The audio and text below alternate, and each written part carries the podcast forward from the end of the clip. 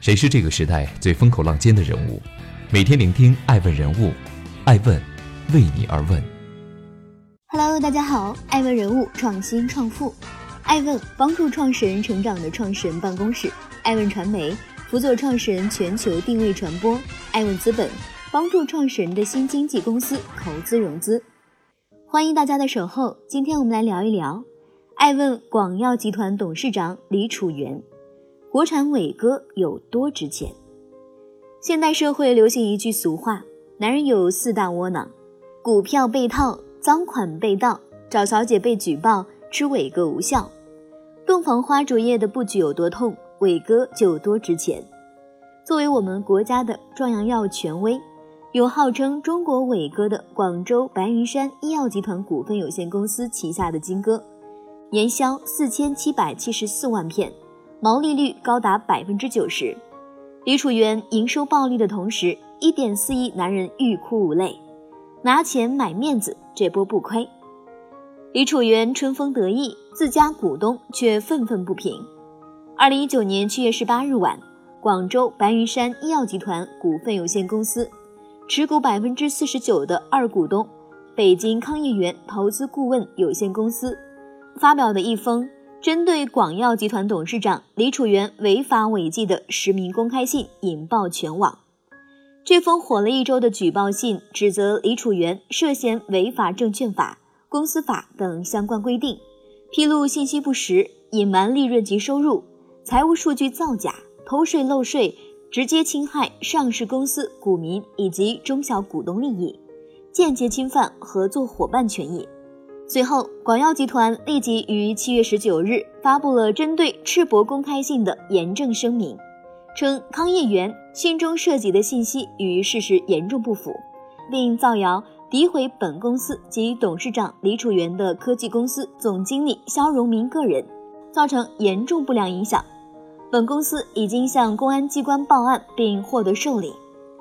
本公司将按照法律程序追究康业园相关责任。李楚元的强硬态度是凭空被冤下的合理愤怒，还是不良药商的最后挣扎？欢迎继续聆听《守候爱问人物创新创富》，追踪热点动态，挖掘创富故事。爱问每日人物带您探索商业新知。技术工人如何逆袭成为厂长？一九六五年，小镇男孩李楚元出生于广东潮阳。十九年后考入中山大学化学系，毕业那年成绩优异的李楚元被保送读研，并赶上了一个可以先参加工作，保留两年研究生入学资格的特殊政策。面对突如其来的双向选择，出身并不富裕的李楚元决定响应时代号召，先工作再读研，既为家庭减少学费问题的负担，又能两不耽误。当时的白云山制药厂已是广东企业改革的急先锋，其改革的成功经验被各大媒体争相报道。广州市委市政府还向全市推广过白云山经验，其掌舵人是后来被誉为锐意改革铁汉的贝兆汉先生。以思想开放、求贤若渴著名的白云山制药厂，是当年大学毕业生心目中的最佳雇主。李楚元决定向白云山制药厂毛遂自荐，可就像每一个刚刚毕业的大学生，求路无门的无名小卒，并没有什么途径能够见到鼎鼎有名的白云山大王。广州的夏天湿热难耐，从清晨起，李楚元就开始守在白云山药厂办公室门口，终于在下午的上班时间见到了准备步入办公大楼的贝兆汉先生。李楚元连忙向前介绍自己的情况，让他欣喜若狂的是，贝兆汉不愧为铁汉，毫不犹豫就在李楚元的求职报告上签了字，当场安排人事部门为他办理入职手续。一九八八年七月，李楚元入职广州白云山制药厂，成为一名技术人员，从事质量管理方面的工作。后来，他又积极响应厂里的公开招聘，成为营销人员。李楚元得到了前所未有的锻炼，他大展拳脚，越发如鱼得水，事业蒸蒸日上，不得不一再延长回校深造的时间表。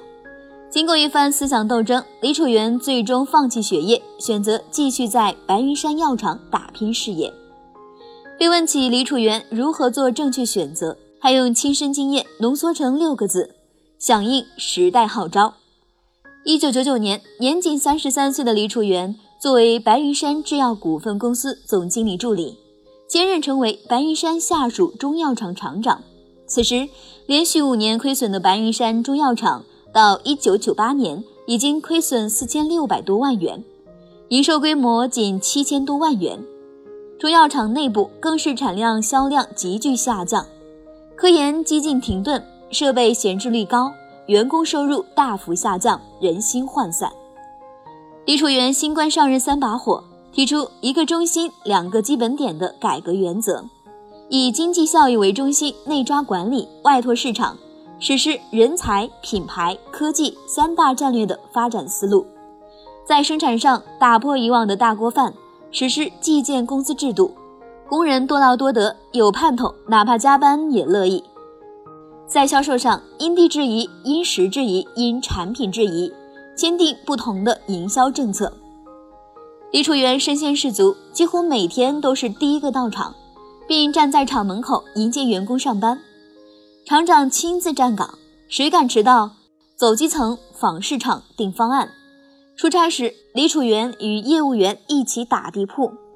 技术攻关时，他亲自担任项目组长。中药厂经营一步步完善，人心渐渐凝聚。二零零一年，成为全国首批将指纹图谱技术运用到中药质检的企业。二零零二年，建成全国最大的板蓝根 GAP 基地。二零零三年，白云山中药厂盈利五千多万元，两个主打产品板蓝根和复方丹参片连续三年销售突破亿元大关。那一年非典肆虐，中国福利彩票双色球上市，张国荣自杀，被评为广州市劳动模范及第八届广州十大杰出青年的李楚元，闷声不吭地酝酿了一盘大棋。二零零四年五月，一个重磅消息。为业界投下一枚炸弹，李嘉诚旗下的和记黄埔公司与广州白云山中药厂正式携手成立合资公司——广州白云山和记黄埔有限公司。这宣示着白云山中药厂从此进入跨越式发展阶段。二零零五年，白云山中药厂销售额突破五亿元大关。二零零六年，李楚元荣获广东省优秀企业家。中国品牌建设十大杰出经理人，二零零六年度中国十大营销人物，广东省十大经济风云人物奖，二零零七年获全国五一劳动奖章，中国成长型医药企业十大优秀企业家，亚洲十大品牌创新人物奖。若问李楚元如何成为成功的企业家，他的成长经历凝结成八个字：第一个吃螃蟹的人。他可能还会拍拍胸脯，义正言辞，不忘初心。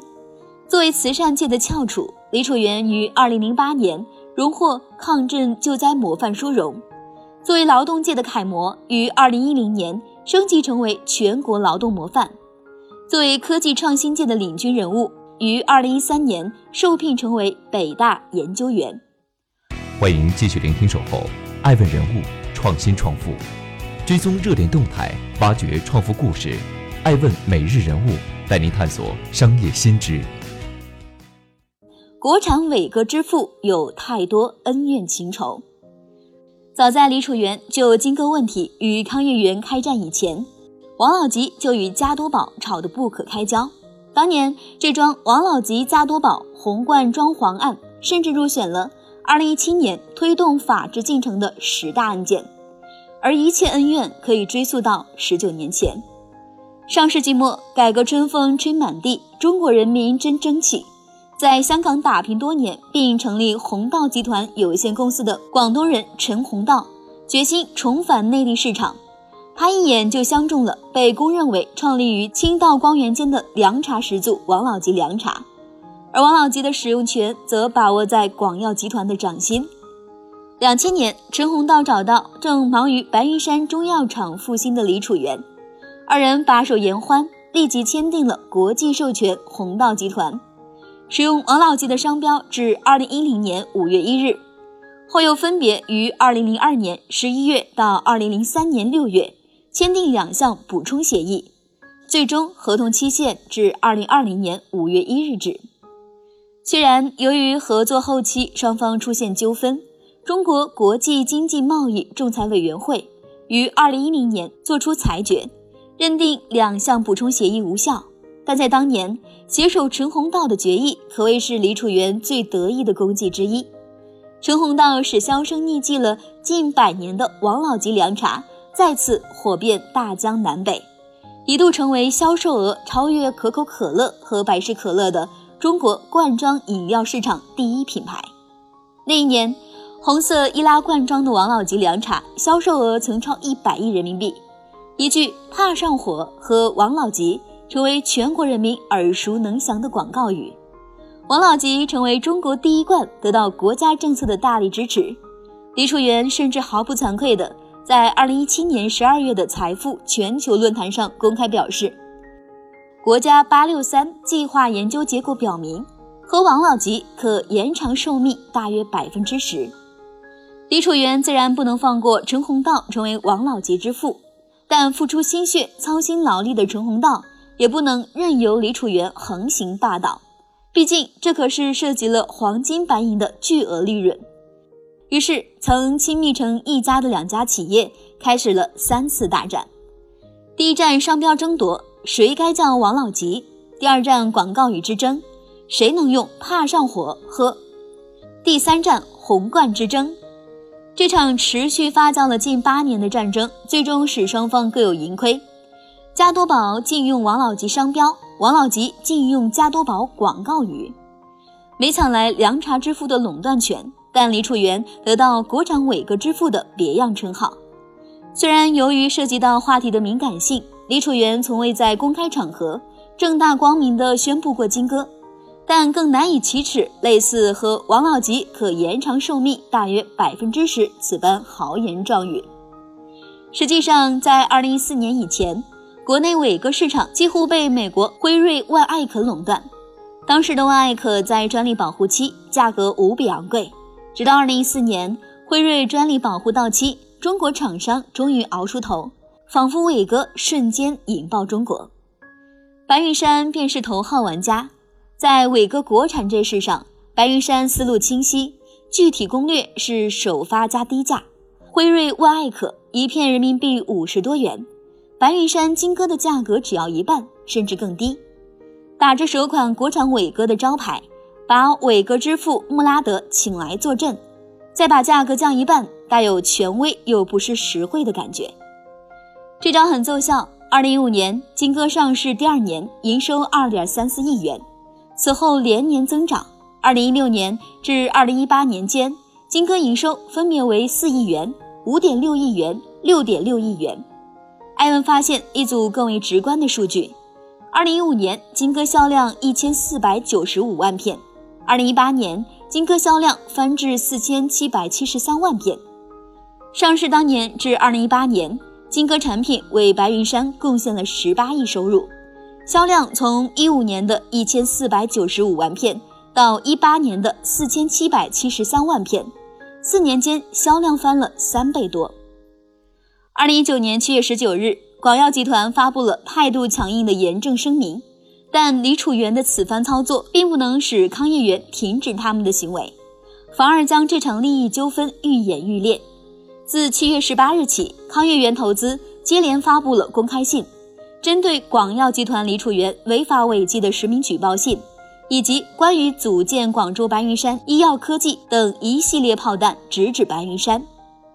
公开信内容显示，依据广药集团旗下上市公司白云山二零一五年财报，金科产品的生产量为一千五百八十九万片，销量为一千四百九十五万片，营业收入为二点三四亿元，毛利润为二点一六亿元，毛利率达百分之九十二点二二。但根据康业园投资从广药及金科产品原料供应商处所获得的准确信息。二零一五年，白云山原材料采购量对应的金戈产品生产量应不少于四千零七十三万片，营业收入应不低于六点三八亿元。结合白云山披露的毛利率，毛利润应不少于五点八八亿元。金戈利润率成谜。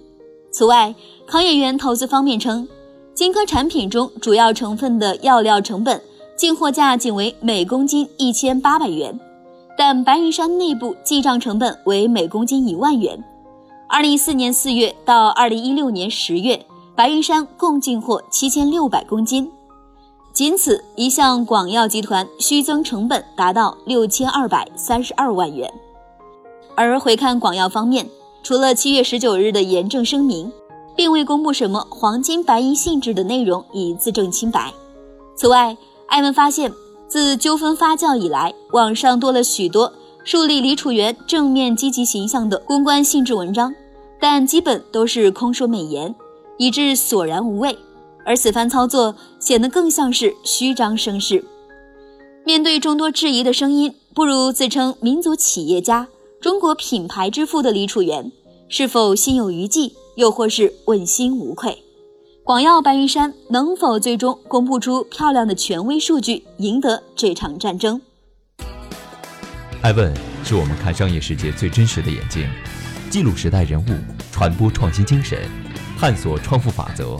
微信搜索“爱问人物”公众号，查看更多有趣又有料的商业故事。